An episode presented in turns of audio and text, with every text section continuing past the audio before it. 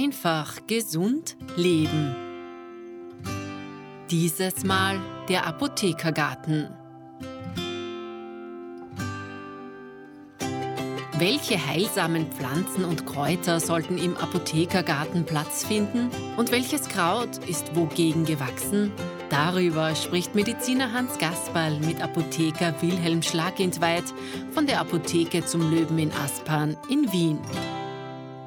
Kulturträger der früheren Zeit waren immer die Klöster und die Bauern. Das muss man richtig betonen. Und die Klöstergärten waren natürlich bestückt mit Kräutern und Pflanzen von erfahrenen Mönchen, die, die aus dem Ausland auch oft mitgenommen haben, weil sie gehört haben, dass dort verschiedenste Sachen für verschiedene gesundheitliche Probleme verwendet worden sind. Und jedes Kloster war sehr stolz auf seinen Garten und die Klöster waren ja auch primär die ersten Apotheken, wenn man da hinschaut. Und dann haben sie die Bauern wieder von die bei den Klöstern gearbeitet haben und im Zehend abliefern mussten, dort so manches abgeschaut und es ist der wunderbare Bauerngarten entstanden, wo im Bauerngarten genauso die Heilkräuter entstanden sind. Aber der Stolz der Bäuerinnen war nicht nur das schöne Gewürz, das da drinnen wächst und die guten Heilkräuter, sondern vor allem auch die schönen Blumen, die im Garten gewachsen sind. Und Klostergärten und Bauerngärten sind Orte der Meditation, sind Orte der Freude und vor allem sind es Orte des Genusses. Und heute bin ich an ganz interessanter Stelle. Ich bin da beim Herrn Apotheker Wilhelm Schlagentweit und zwar am Dach der Apotheke zum Löwen von Aspern. Aspern, für die das nicht ganz genau wissen, das ist da in der Donaustadt bei Wien oder in Wien. Und am Dach der Apotheke ist ein wunderbarer Garten, wo wir mal hineinschauen können, wo wir Gedanken kriegen zu Heilmitteln, die in der Natur wachsen. Denn es ist ja so fein, wir haben großartige Naturheilmittel und wir haben den Segen der modernen Pharmakologie und vor allem diese allopathischen Mittel, die wir haben, die sind für uns wichtig, wertvoll und helfen uns. Aber mein Anliegen ist immer, dass Menschen, die einen Bezug zur Natur haben und in die Natur hinausgehen, dass sie Pflanzen, die sie kennen, verwenden. Vielleicht als Genussmittel und als Heilmittel. Denn ein altes Motto von mir heißt ja immer wieder Gesundheit und Genuss kehren zusammen. Und gerade mit dem pflanzlichen Heilmittel können wir vieles machen. Wir können vorbeugen. Wir können in akuten Phasen mithelfen. Und wir können natürlich einfach Tees in verschiedensten Formen genießen. Vom Erdbeerblatt angefangen bis zur Apfelschale, bis zur Zitrone, die wir hineingeben in Tee. Es sind Naturmittel. Und da wird uns der Herr Magister Schlagentweit ein paar Tipps geben, ein paar Empfehlungen geben, was man vielleicht zu Hause sich anlegen kann als eine kleine Apotheke. Denn einmal noch ganz kurz vielleicht zum Namen Apotheke.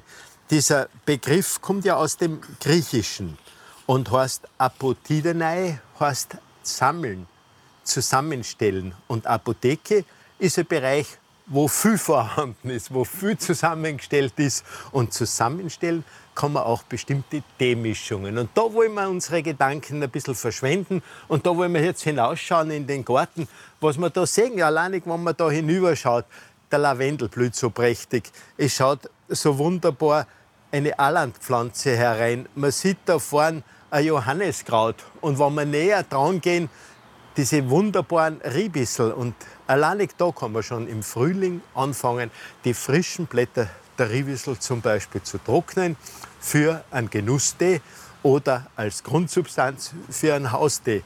Herr Magister, Speziell ich habe ihn mir geschaffen, weil ich mich mit dem Thema Heilkräuter so beschäftige und mich auch quasi aufgrund meiner Ausbildung, ich war auch also Universitätsassistent in, in Graz und habe hier unterrichtet die Mikroskopie und die Phytochemie von Heilpflanzen und habe mich quasi als naturwissenschaftlich beschäftigt. Äh, die Dissertation habe ich geschrieben also in, über den Fingerhut Und wie ich die Apotheke gegründet habe, haben wir neben dem sehr guten Gebäude von Artec haben wir am Tag noch Platz gehabt und da war die Diskussion, was machen wir hier?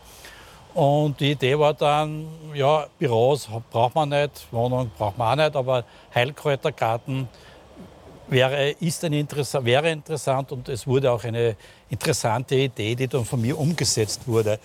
Ich habe mich beschäftigt mit Heilkräutern, also jetzt der Klostergarten und habe dann recherchiert, Klostergärten in Europa und bin dann gekommen auf die Abtei Seligenstadt und die hat einen Themengarten gemacht. Das heißt, Themengarten heißt, jedes Beet hat ein medizinisches, pharmazeutisches Thema. Und das ist ein Klostergarten in Seligenstadt gewesen von 600 Quadratmeter und wir haben hier 200 Quadratmeter.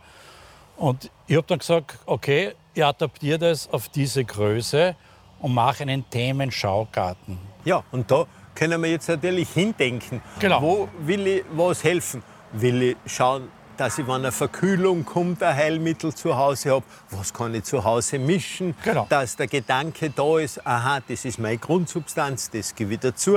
Wenn ein Fieber sich anpirscht, dass ich da vielleicht was dazu gebe, wenn ein Husten dabei ist, dass ich den Reiz lindere oder schaue, dass der Schleim flüssiger wird. Und das ist jetzt alles das Feine, das wir da im Garten anschauen können, beziehungsweise wo wir Tipps weitergeben Genau. können. Also die Idee war also ein, ein ich, erzieherischer Effekt, also ein Heilgarten nicht in dem Sinne, dass ich das unten verkaufe, sondern es ist ein, ein Garten zur Bildung von Erwachsenen und von Kindern. Und wir sind jetzt gleich beim ersten Beet. Das hat meine Frau jetzt da umgestaltet. Das war früher ein Nieren- und Blasendee und wir sehen hier also Riebissel, also schwarze und rote und auch weiße.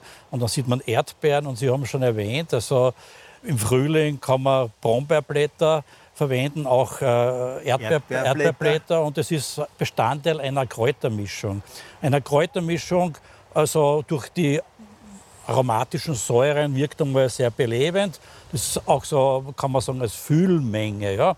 Und dann habe ich im weiteren Beet, im nächsten Beet, das sind also das Thema Magen und Darm und da habe ich auch also eine, eine Minze.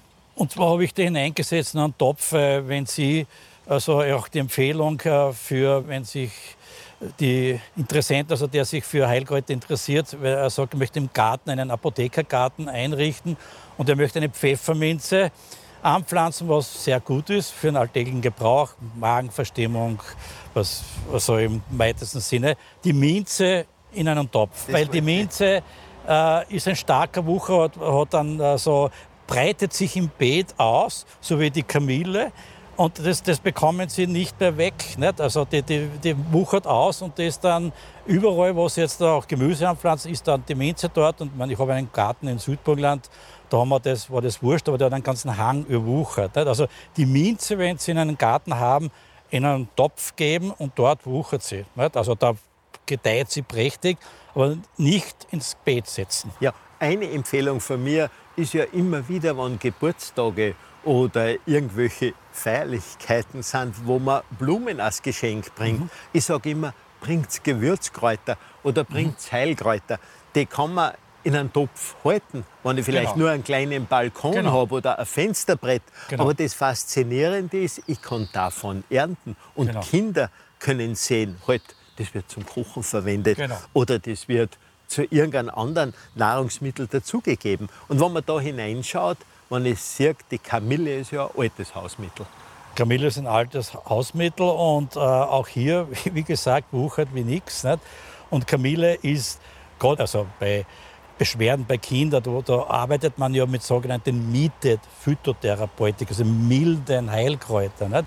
Und Kamille ist ein, also ein, eine Arzneipflanze, die bei leichten Bauchgrimmen bei Babys, bei Kindern verwendet wird und man aromatisiert dann vielleicht mit einem Himbeerblatt oder bei starken Blähungen gibt man auch Kümmel dazu oder Fenchel und das wäre schon zum Beispiel mal eine, eine Mischung, eine Kindertee-Mischung. Ja, und wir wissen ja, dass die ätherischen Öle desinfizierend wirken. Ja. Nicht? Sie sind krampflösend. Ja. Und das ist gerade da drinnen, wie Sie sagen, in der Mischung, wo Kümmel, Fenchel, Anis Genau, vielleicht.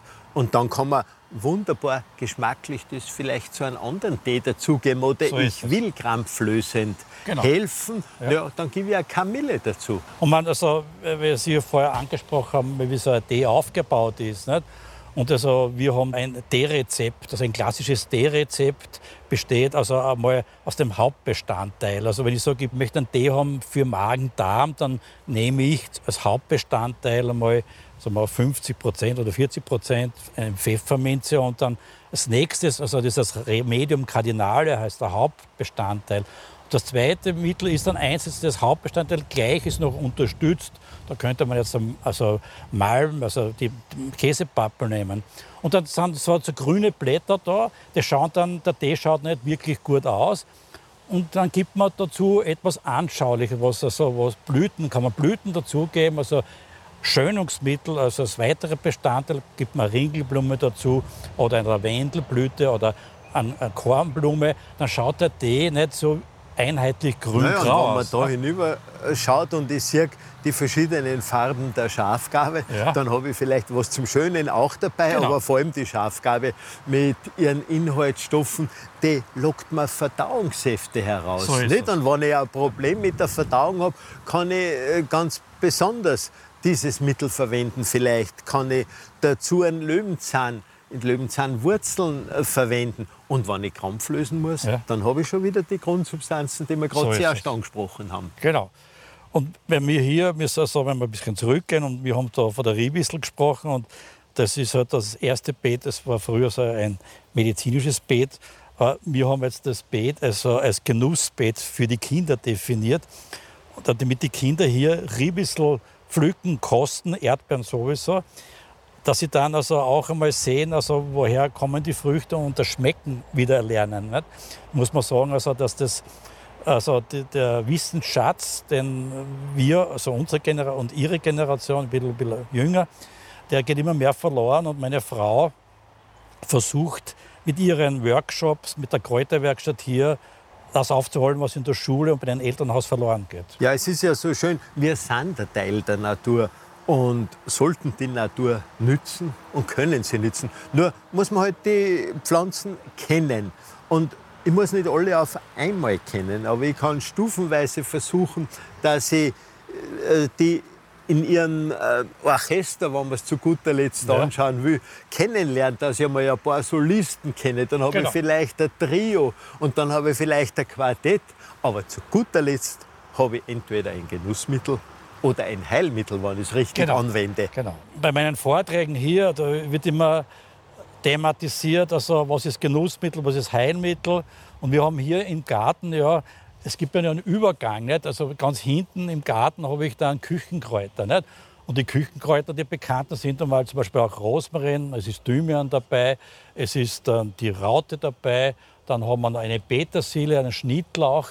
Das sind alles Küchenkräuter, aber gleichzeitig so ein Küchenkräuter auch, was jemand verwendet, Als also Heilkräuter. Als Heilkräuter. Und, und, Ja. und das ist immer die Frage, welcher, Was- Dos, welcher Dosierung man es nimmt. Ja, und Also- was bezwecke? Was Will bezwecke ich, ich? dass vermehrt eine Sekretion im Magen, Genau. in den Magensäften entsteht, Genau. dass vermehrt eine Gallesekretion entsteht. Und das ist ja dann das Schöne. Und der Hippokrates hat schon gesagt, eure Heilungsmittel sollen eure Nahrungsmittel Genau. sein. Und eure Nahrungsmittel die Heilmittel. Und das ist dann die Freude, die man an so einem Garten haben kann, beziehungsweise wenn man hinausgeht und wenn ich denke, es ist ein Husten und ich kann zu dem Tee einen Thymian dazugeben, aha, dann weiß ich, der desinfiziert wieder mit seinen Ja. ätherischen Öle, der hat eine schleimlösende Wirkung und man redet ja von den Pflanzen, dass sie Bitterstoffe drinnen haben oder dass sie Seifenstoffe drinnen haben oder dass sie Gerbstoffe drinnen haben. Und das kann man eben, wenn man es weiß, und das ist das Schöne, wenn man unterwiesen wird und wenn man Interesse hat, dass man es dann anwendet. Schauen wir, was wir noch finden in, in unserem Themengarten. Ja, ich würde nur sagen, also bei der Thymian habe ich als, als Kind erlebt. Nicht? Und, und zwar, also damals, ich bin geboren 1953 und da hat es also impfungenmäßig hat's fast nichts gegeben, also noch keine Diphtherie, Pertussis, Tetanus, das war später gekommen. Aber ich kann mich erinnern, den Keuchhusten, den ich gehabt habe oder meine Schwester. Nicht? Und ich werde den Geschmack vom Thymian-Tee, den wir, der nicht besonders gut schmeckt, aber der, wie Sie sagen, desinfizierend aufgrund des Thymol und, und auch schleimlösend aufgrund der anderen Etherrolle, also halt der Bene. Also den habe ich sehr gut in Erinnerung.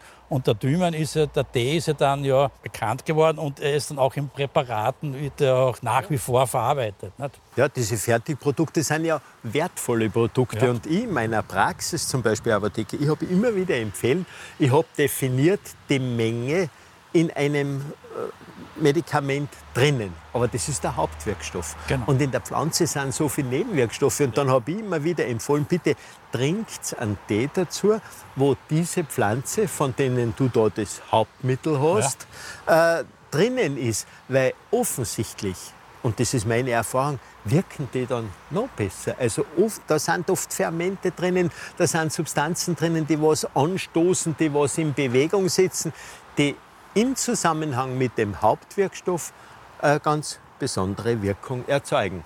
Richtig, ja, das ist, da sind wir wieder in der D-Rezeptur drinnen. Aber wie Sie sagen, also das gibt einen Hauptwirkstoff und ergänzende Mittel, die das Ganze noch verstärken. Ne? Ihr wollt mehr über Kräuterheilkunde erfahren und lernen? Bereits zum zweiten Mal findet heuer schon im schönen Waldviertel die Servus-Akademie statt.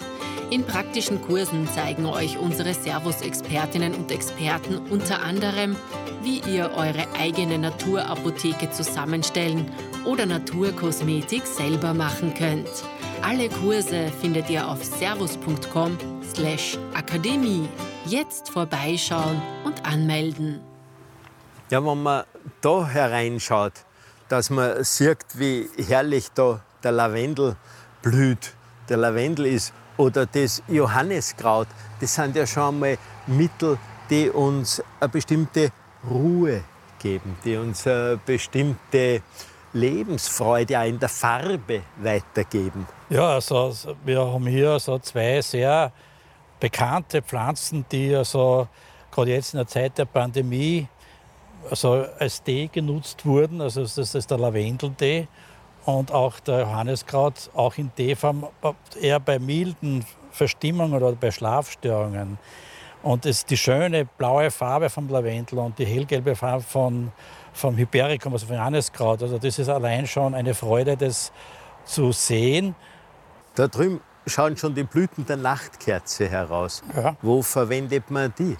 Ja, Sie sehen, äh, wenn man nicht aufpassen, ich habe es ja vorher erzählt, beim, bei dem Pfefferminz, also man müsste den Garten auch pflegen, muss immer schauen, bevor der Same da ist, dass man die Pflanze erntet, was nicht immer passiert.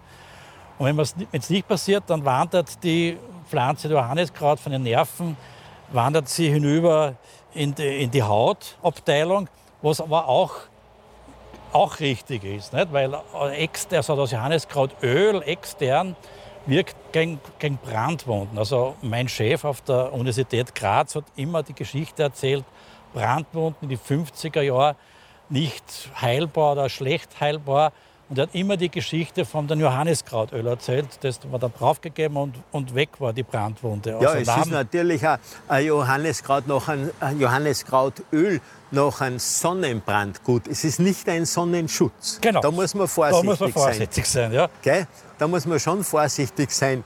Und äh, da kann es nämlich ein Problem sein. Und das gibt es bei Tieren äh, auf der Alm ja. oft, dass Kühe, die ja. sehr viel Johanniskraut fressen, ja. an ihrer Goschen, wie man das nennt, also vorn in der Bereich der Nüstern und der Lippen, dass die fürchterliche Schwellungen und Entzündungen kriegen. Genau, weil das ist. Ja, also nach dem Sonnenbrand. Genau. Als Schutzmittel ja nicht verwenden. Aber die beruhigende Wirkung vom Johanniskraut, die steht ja Außer Zweifel. Das außer Zweifel ist sehr gut erforscht. Beide Pflanzen sehr gut erforscht. Wir haben hier, so, Sie haben schon angesprochen, die, die Nachtkerze. Und gleich nebenan haben wir Ringblume. Das sind klassische äh, Mittel bei Haut, allgemeinen Hauterkrankungen. Nicht? Die Ringelblumen, Ringelblumensalbe ist jedermann im Munde, altes Hausmittel. Und Önotera, das die Nachkerze, wird das Nachkerzenöl verwendet, und zwar als Öl also Samen wird Öl gepresst und da gibt es auch Studien, also die also bei Neurothermitis durch Einnahme und, und auch extern und intern, also beides sehr erprobte Pflanzen. Ja, ich habe es zum Beispiel in der Praxis sehr gerne in sogenannte Magistralliter-Mischungen Ah, ja? Okay. hineingegeben. Und da sehe ich ja Pflanzen, die ja auch selten zum Ja, Sehen ist, das Herzgespann. Ja, die kehrt da nicht her. Ja, nein, nein, aber dieses Herzgespann, Ja. das ist auch eine, die durch seine Samenstände sich Genau. wunderbar vermehren kann. Ist früher in sogenannten Herztees verwendet worden. Ja, es ist etwas problematisch, weil, also das, weil ein zu viel stört dann die, also die Herztätigkeit. Also man sollte vorsichtig sein, das ist ein Problem. Also man sollte es nicht, also wirklich bei Herzbeschwerden, bei gröberen. Ich, meine, ich bin jetzt kein Mediziner, aber das können Sie besser beantworten. Ja, ja. Nein, aber in sogenannten Herztees Ja. hat man es immer wieder dabei. Ja. Und da hinten, da schaut der Thymian heraus. Wenn man den Thymian sieht, unweigerlich denkt man auch an seine desinfizierende Wirkung, Ja. wo die Bauern früher in Butterschmalz den Thymian verarbeitet haben Ja. und Hautpflegemittel äh, erzeugt haben, wenn sie Schrunden an den Beinen gehabt haben oder vom Arbeiten Mhm. Ja. Schrunden an den Händen. Und da hat man die desinfizierende und die heilende Wirkung Genau. benutzt. Und ich sage so, also wie Sie sagen, mit Butter zubereitet, das ist also eine, eine, eine Extraktion von ätherischen Ölen, also vom Thymol und das sind alles Terpene, das sind alles lipidlöslich. Das geht dann super in die Butter hinein. Nicht? Ja, ja, und dann kann man es wieder wunderbar an der Haut anbringen. Wenn man in die Natur hineinschaut oder in der Natur unterwegs ist, dann sieht man natürlich oft Tannenbäume, Fichten oder am Berg Latschen. Genau. Diese Öle, die da drinnen sind, die sind ja ein wunderbares Mittel, wenn man Husten hat, wenn man Schnupfen hat, die man zur Inhalation verwenden kann. Aber wenn man sich vorstellt, dass ich einen Zweig von Fichten klein verkleinere, zerkleinere und da einen Absud mache und das in ein Bad hineingebe, habe ich ja hohe Genüsse äh, über die ätherischen Öle, die wieder mit dem Dampf aus dem Bad aufsteigen. Und das ist ja auch klar, dass man die Substanzen über die Haut aufnehmen. Ja. Das ist uns bei all diesen Bädern ja auch zum Bewusstsein zu bringen. Ganz eine bekannte, heutzutage bekannte Heutzutage, Blume, ja. aber nicht unbedingt eine heimische Blume von uns. Sie ist ja eigentlich aus Peru gekommen, wenn ich richtig Peru informiert. auch, ja. ja, und aus südamerikanischen Südamerika Bereichen. und dann auch aus Nordamerika. Und Ja. das ist immer so eine Pflanze, die ich gerne bespreche, weil Das ist eben, die wir da besprechen, der Purpur Sonnenhut. Genau. Und äh, der, der die Pflanze nach Europa gebracht hat, war der Naturarzt Dr. Vogel. Das war ein Naturarzt, der Ein hat Schweizer? ein Schweizer am Bodensee ordiniert und hat dann, also auch, es gibt auch eine Firma Vogel und er hat dort als Nat Praxis als Naturheilkunde. Und die Geschichte ist die, der war dort bei den sogenannten Sioux oder wie früher immer Sioux gesagt, Indianern. Und er hat dann beobachtet, dass die Indianer, wenn sie Wunden gehabt, schlecht heilende Wunden oder Schlangenbiss, und heißt es auch Schlangenkraut, also eigentlich, haben die dann also eine Wurzel von Sonnenhut, beziehungsweise so, äh, die Blätter oder das gesamte Kraut aufgelegt. Ja? Und er hat es beobachtet, hat auch gesehen, gute Heilungserfolge, also wirklich bei schweren Verletzungen, auch jetzt bei Schlangenbiss. Und als Abschiedsgeschenk hat dieser Häuptling ihm Samen mitgegeben. Und er hat dann das in Europa angebaut und es ist eine, weil ich war mal dort, also anlässlich einer Einladung haben wir diese Firma angeschaut, also riesige Areale von Sonnenhut. Nicht? Und das, was für mich noch interessant ist, dass die Sonnenhut diese Firma auch die Wurzel immer dazu erntet und dazu mischt, zu 5 Prozent. Während andere Firmen sagen, das obere reicht, aber das ist, da, das ist die Tradition, die er von den Indianern mitgenommen hat. Nicht?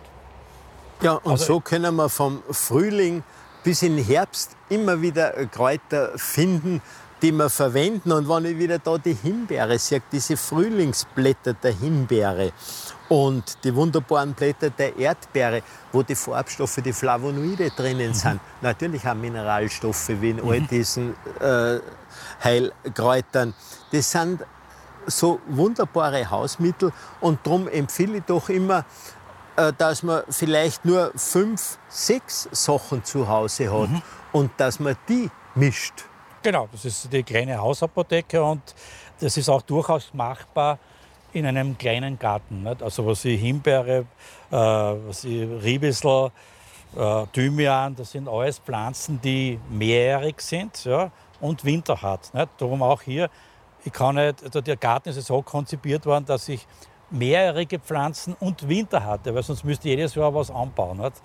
Und das, das war dann ist, ist neben meiner beruflichen Tätigkeit an der Tara, ja. also als Gärtner, wäre mir zu viel geworden. Na, da drüben, wenn man hinschaut, das schaut natürlich ein bisschen äh, gefährlich aus. Ja. Dieses Eck, da das drinnen Eck sind die Maiglöckchen. Genau. Nicht? Und äh, die waren ja nicht unbedingt empfehlenswert, dass man es zu sich nimmt und dass man da wirklich Vorsicht hat und dass man im Frühling, auch wenn man Bärlauch erntet, genau. dass man daran denkt, dass äh, da ähm, Pflanzen sind, die ähnlich ausschauen, aber gefährliche so Substanzen ist, drinnen haben. Es gibt immer wieder Vergiftungsfälle, also Maiglöckchen und, und äh, Bärlauch. Nicht? Und es ist, das Beet ist ja jetzt ein bisschen zerrupft, aber man, man, das, das, die Sonnenblumen passen nicht her, aber man sieht hier Eisenhut. Ja, ja, ja das ist überhaupt ja. eine der gefährlichsten, äh, der gefährlichsten Pflanzen bei uns im alpinen Bereich. Und ich meine, die sind gefährliche, die haben äh, Substanzen drinnen, die man eben äh, als wirkliches Gift bezeichnen muss ja. und auch leider als ja. Gift verwendet worden ja, sind. Das muss man sich schon vorstellen, dass da ein Problem gibt. Und die Pflanzenheilkunde ist ja nicht eine Domäne der Akutmedizin, wie wir schon ganz am Anfang gesagt haben. Aber ein Mittel, das in der Akutmedizin tatsächlich verwendet wird, ist die Silimarin. Das ja. ist der Wirkstoff der, äh, der Mariendistel. Ja. Und diese Mariendistel ist eine Substanz, die der Leber so bekömmlich ist. Und ja. darum macht es Sinn, wenn man Reduktionstage macht mhm. oder vielleicht ein paar Fastentage, ja. wo man entsprechend das trinkt, ja. beziehungsweise äh, diese Mariendistel auch als Fertigpräparat verwendet, weil das ist eine wirklich wertvolle Sache. Und wenn ich da hinüberschaue, äh, diese riesen Peonien, also Pfingstrosensträucher, äh, da war lustig, da hat man die Samen in die Freisenketten hineingegeben. Okay. Die hat man ja. aufgesperrt und hat zum den Kindern, die okay. Freisen gehabt haben, also Fieberkrämpfe, Fieber wie die bezeichnet, gesagt, ja. Äh, ja, bezeichnet worden sind, da hat man die quasi als äh, ja, Heilmittel kann man nicht sagen, als magisches Mittel magisches entsprechend ja. dazu verwendet. Nicht, aber es sind halt hin und hin, wenn man in so einen wunderbaren Garten reinschaut, die Gewürzkräuter. Und das möchte ich immer wieder empfehlen. Schenkt bitte Gewürzkräuter statt Blumen. Ein Blumenstrauß so schöner ist, der ist in einer Woche oder in ein paar Tagen kaputt. Aber Heilkräuter bzw. Gewürzkräuter, die man in Töpfen hat, die kann man mit Freude über lange Zeit ziehen. Ja, die Beone ist ja, also hier, das ist ja ein Strauch und das ist ein, tatsächlich aus China und das ist eine Rocky aus Nordchina. Und ich habe mit einem Bionenspezialist, der ist Zahnarzt und der hat 2000 Bionen in, seinem, äh, in seinem, seiner Sammlung gehabt und der hat mir, habe das beschrieben, den, den Ort hier, und hat mir gesagt, die muss man, also das passt für hier und die blühen im April, ja. Fünf Tage, wunderschöne Blüten. Richtige Blüten. Wunderschön, also wunderbar, aber nur fünf Tage. Als Heilmittel, also in, in der Pharmazie, in der klassischen Pharmazie nicht, es gibt Peonia, äh, die vier als äh, Homöopathikum. Homöopathikum ja.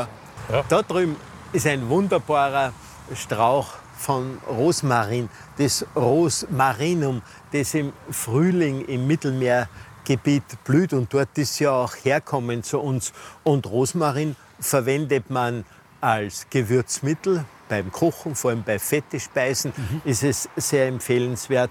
Und dann hat man aber mit den Rosmarinblüten auch als Teezugabe gearbeitet oder arbeitet damit, hat eine bestimmte beruhigende Wirkung, mhm. sagen die einen, eine anregende Wirkung, sagen die anderen. Genau. Und darum äh, ist es aber eine Freude, sie anzuschauen und unter Umständen einmal wirklich an eine gute, gewürzte Mahlzeit zu denken wo Rosmarin drinnen ist. Und bei all diesen Heilmitteln ist eines ganz wesentlich und erscheint mir so empfehlenswert, oder ich bin ein Verfechter davon, das ist der Apfel, die Apfelschale. Mhm. Und diese Apfelschalen, die, die Apfelschale als Grundmittel, als Remedium Cardinale, ja. wie Sie vorher gesagt ja. haben, da, da dazu eine Minze mhm. oder ein Thymian mhm. oder eine Melisse. Ja, mhm. alles sind Sachen, die uns helfen, die ja Genussmittel sind. Und wenn jetzt da die Himbeeren reif werden, diese vielen Fruchtsäuren, die da drinnen sind, das ist ja was Großartiges und was Wertvolles. Und was mich auch fasziniert, wenn man dort hinschaut, die schwarze Riebissel, der wird dem Riebisselsaft durch diese Farbstoffe, die da drinnen sind, wird, äh, oder man konnte es nachweisen, dass die eine Viruswachstumshemmende Wirkung ja. haben, eine virostatische Wirkung ja. haben. Jedenfalls eins ist klar, ich kann es in ein Wasser hineingeben, den Saft. Ich kann den Saft in einen Tee hineingeben und ich habe schon wieder ein Heilmittel. Und da, wo man hinschaut, da kommen die Hagebutten. Ja. Nicht? Die Hagebutten, die man im Herbst ne? dann ernten, ernten kann, die ein intensiver Vitamin C-Lieferant ist, aber vor allem auch durch die Farbstoffe, die drinnen sind, durch diese Flavonoide, wie diese Wirkstoffe heißen, auch eine zusätzlich heilende und immunstimulierende Wirkung haben. Herr Apotheker, wenn Sie jetzt einen beraten würden, der sagt, ja, was kann ich mir jetzt daheim für ein paar Teesorten äh, herrichten, was kann ich mir herstellen, was kann ich zum Mischen verwenden, was würden Sie uns da empfehlen? Na gut, wenn, nur, also wenn ich als Städter einen kleinen Balkon habe oder nur ein Fensterbrettel, dann kann ich sagen, also ich nehme einen Salbei, dann kann man einen Rosmarinstock, dann Petersilie, so wie ich jetzt das in Wien habe, der wächst besser wie bei mir im Garten im Burgenland. Ein Basilikum, ein Thymian. Das ist schon mal so eine Grundausstattung, auch für, für heilende, für Erkrankungen und gleichzeitig natürlich jetzt als Zutat für diverse Gerichte. Ne? Ja, aber äh, ich denke da auch an die, wenn ich in ländlicher Gegend bin, wo der Holler überall blüht im Frühling, im Frühsommer, die Holunderblüten oder die Lindenblüten, ja. dass wir die dann haben. Das ist da zusammen zum Beispiel mit einem Apfelschalentee, mit Spitzwegerich, den ich vielleicht mhm. dazu gibt, weil ich ein Hustenproblem habe in der mhm. Verkühlungszeit. Mhm. Und wenn ich noch Hetschipetsch, also Hagebutten habe und die dazu gibt, dann habe ich ja ein optimales Gesundheitsmittel, das immer wieder, was ich betone, ein Genussmittel auch sein sollte. Wenn jetzt wer auf den Gedanken kommt und er legt sich eine kleine Hausapotheke mit verschiedenen Tees zu, was ist da einmal zu beachten und zu beobachten? Ja, an erster Stelle steht einmal natürlich, also dass er nur die Kräuter nimmt, wo er sich sicher ist, dass es die Kräuter sind. Also dass der muss eine Kenntnis haben, eine Grundkenntnis der Pflanzen, der Pflanzenanatomie und wie es ausschaut, der Morphologie. Das ist einmal die Grundvoraussetzung. Und dann kann man also, gerade wie Sie genannt haben, also Holunderblüten oder Lindenblüten, auch das ist, glaube ich, da kann man nicht viel falsch machen, weil das sieht man in der Natur. Da ist es so, dass man, also zum Erntezeitpunkt ist da bei der Blüte, ja, bei der Blüte Holunder, sowohl als Dilia, die Lindenblüte und die werden dann also zu Hause mitgenommen, möglichst in der Früh, also es soll auch trocken sein und dann kann man die trocknen, was sie auf einem ich würde sagen, nicht auf einem Zeitungspapier mit einem Druckerschwärz oder auf auf einem Backpapier, dann lassen wir trocknen. Auch im Schatten. Es ist genug Temperatur, das wäre einmal die eine Möglichkeit. Dann also, äh, was man achten soll, äh, ja, also das, also das betrifft jetzt, dass diese Trocknung betrifft jetzt vor allem also Lagerung, La Lagerung, soll Trockenlagerung in größeren Gläsern mit schönem Verschluss. Nicht? Und das natürlich auch, dass die, die Kräuter, die man sammelt, da schon staubfrei und also man soll nicht nehmen weg, sondern man soll es wirklich an einem Ort, wo kein, keine Umweltverschmutzung noch da ist, da sollte man die Kräuter sammeln. Nicht? Ja, oder als Geschenk ist ja, weil ich da hinüber zu den Salbeiblüten schaue, mhm. die ja eine Pracht sind.